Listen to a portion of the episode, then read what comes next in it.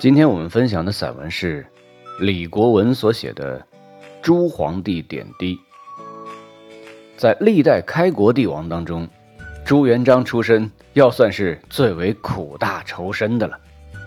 他从小当过放牛娃，家贫，无以自给，遂入黄觉寺为僧，先做小和尚，后来做了行脚僧，到他处的和尚庙里挂单混口斋饭吃。元末天下大乱，加之水旱频生，庙里的粥怎么也填不饱肚子了，自然是要投奔农民起义军来谋生的。这也是像他这样一个流氓无产者当时的唯一出路。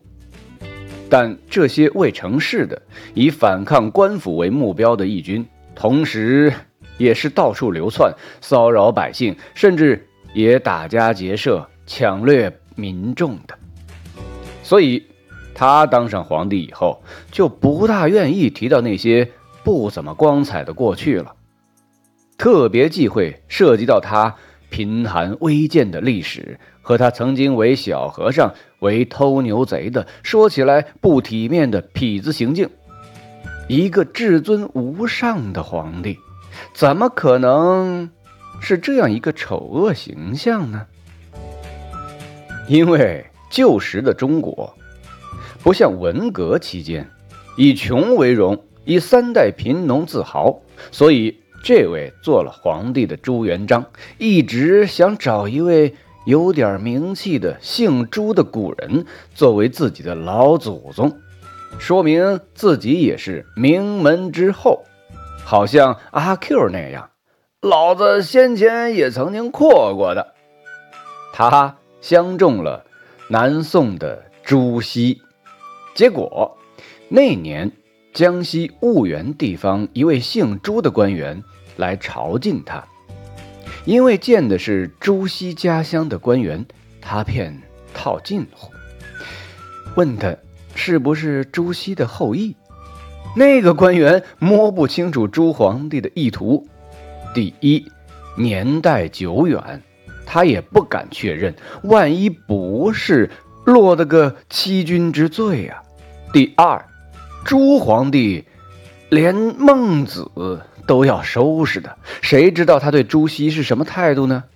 于是他连忙否认。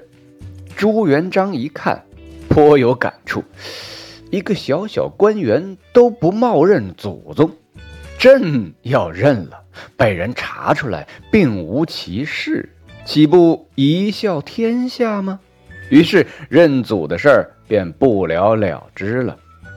这样，他对自己的过去从此表现得特别敏感，最后发展到了病态的神经质程度。《贤中金谷录》中举了这样一个例子。杭州一个知识分子徐一奎撰写了一份贺表，上呈朱元璋讨好。他的马屁拍得够响的，其中有“光天之下，天生圣人，为世作则”等等阿谀奉承的语句。谁料到朱元璋阅后大怒，他说：“生者僧也，讽刺我当过和尚；光者。”说明头上无发也，这是说我是贼秃啊。泽字和贼字同音，这是笑我当过强盗啊。于是下令把这人斩了。这很有点像阿 Q 啊，因为头秃，连光连亮都在忌讳之列。但是阿 Q 顶多怒目而视。朱元璋却是皇帝，而且是一个暴虐成性、残忍乖戾的毒夫，那自然是要杀人的了。这种忌讳是和他本人的文化弱势联系在一起的，也是历代帝王仇视读书人的一个基本情节。加上朱元璋残暴阴刻、自负贬狭。猜忌疑心，自然对有思想、有才能的知识分子视为心腹之患。虽然他与元军与其他起义军作战打天下的时候，很注意延揽人才，以为己用。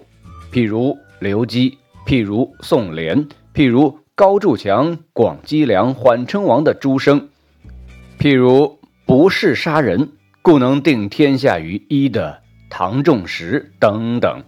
但江山坐稳，这些读书人和那些恃功自傲的功臣宿将一样，很有碍于他的统治。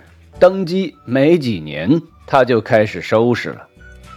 如果说引发朱元璋对开国元勋大开杀戒的借口是谋反叛乱，他对知识分子的镇压就是不能容忍这些读书人对他的积善，尤其不能碰他的忌讳。贤中金谷录当中还举了一个例子：洪武甲子，朱元璋开科取士，一些功勋大臣不服，认为他。轻武重文。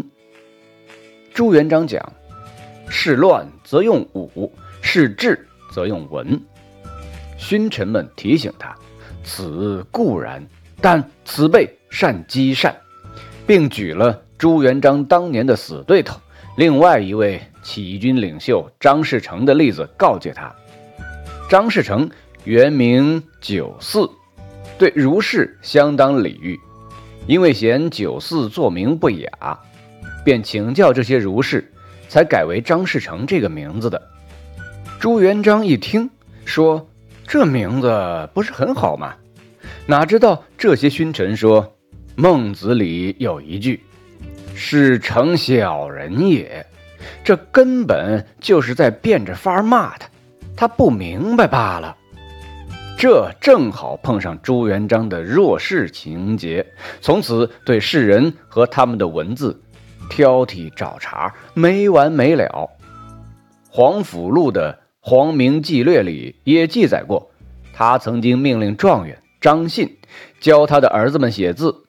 张信用杜甫的诗“设下损川壁”作为临摹字式。朱元璋一看这五个字，莫名其妙的大怒：“堂堂天朝和讥笑如此，墙薄的笋都可以穿过，人还能住吗？朕打天下就给百姓这烂房子住！”说话间就把这位状元推出去腰斩了。僧人来赴上谢恩寺，其中有。金盘苏和来书玉，自惭无德送陶唐两句诗。朱元璋阅后发火了，头一句认为是“书”字是“歹”字和“朱”字二字结合起来的，这是在咒骂他；后一句认为是讽刺他无德，虽欲与陶唐送我而不能也，遂斩之。这种毫无理性的文字禁忌，可笑到连死人也不放过。他对孟子的“民为贵，社稷次之，君为轻”的平民思想也大为不满，居然敢小看皇帝，而他是皇帝，等于小看他。于是他发火了，使此老在今日宁得免乎？他是杀气腾腾啊！正好赶上祭孔，他下令将孟子的牌位撤出文庙，认为孟子无资格配享。要不是司天监上奏说文心暗淡，他怀疑与此举动有关而改变主意的话，那么孟子在明代可是要走背运的了。所以。读书人遇上这样一位怀有嫉恨情节的皇帝，那也就只好自认倒霉了。